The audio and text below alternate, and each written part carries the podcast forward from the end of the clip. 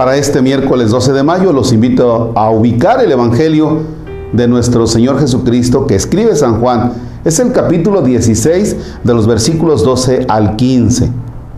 En el nombre del Padre y del Hijo y del Espíritu Santo. Jesús dijo a sus discípulos, aún tengo muchas cosas que decirles, pero todavía no las pueden comprender. Pero cuando venga el Espíritu de la verdad, Él los irá guiando hasta la verdad plena, porque no hablará por su cuenta, sino que dirá lo que haya oído y les anunciará las cosas que van a suceder. Él me glorificará porque primero recibirá de mí lo que les vaya comunicando. Todo lo que tiene el Padre es mío, por eso he dicho que tomará de lo mío y se lo comunicará a ustedes.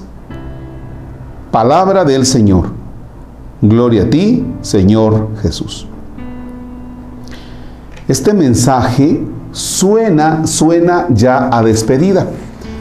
¿Y por qué suena a despedida? Porque el domingo 16 de mayo, próximo domingo, estaremos nosotros celebrando la fiesta de la ascensión del Señor y así como cuando papá o mamá se van de viaje y dicen, ay, ay, ay, este, todavía tengo algunos pendientes por aquí que comentarles. Y así Jesús dice, aún tengo muchas cosas que decirles, pero ¿qué crees? Todavía no las pueden comprender ustedes. No las pueden comprender, es decir, todavía está la mente de ustedes limitada. Entonces es necesario que venga el Espíritu Santo. Bien, este texto nos hace una conexión, porque si el domingo próximo nosotros estaremos celebrando la fiesta de la ascensión del Señor, para el siguiente domingo estaremos celebrando Pentecostés, es decir, la venida del Espíritu Santo. Pero es un acontecimiento litúrgico, pero un acontecimiento real, real, real, es el que vivimos tú y yo el día de nuestra confirmación.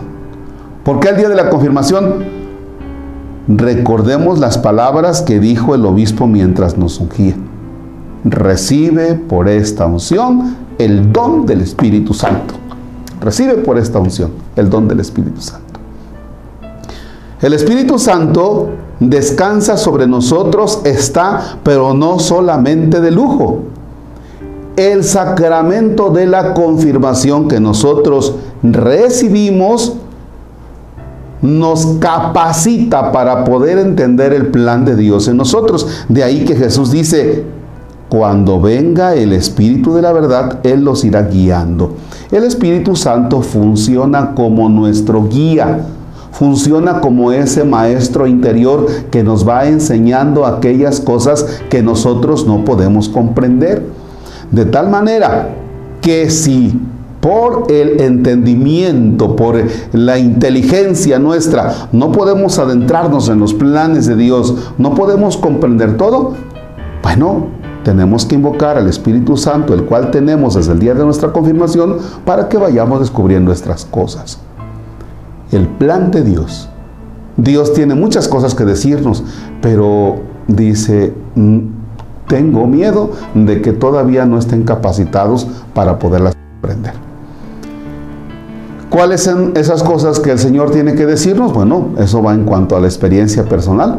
Posiblemente tú tienes que descubrir qué es lo que te quiere decir Dios en tu vida. Yo tengo que descubrir qué es lo que Dios me va queriendo decir en la vida. Vamos entonces a decirle al Señor, que nos permita tener conciencia, hacer conciencia del don precioso que recibimos del Espíritu Santo el día de nuestra confirmación y que sea el que nos vaya guiando en nuestro plan de vida diario. Padre nuestro, que estás en el cielo, santificado sea tu nombre. Venga a nosotros tu reino.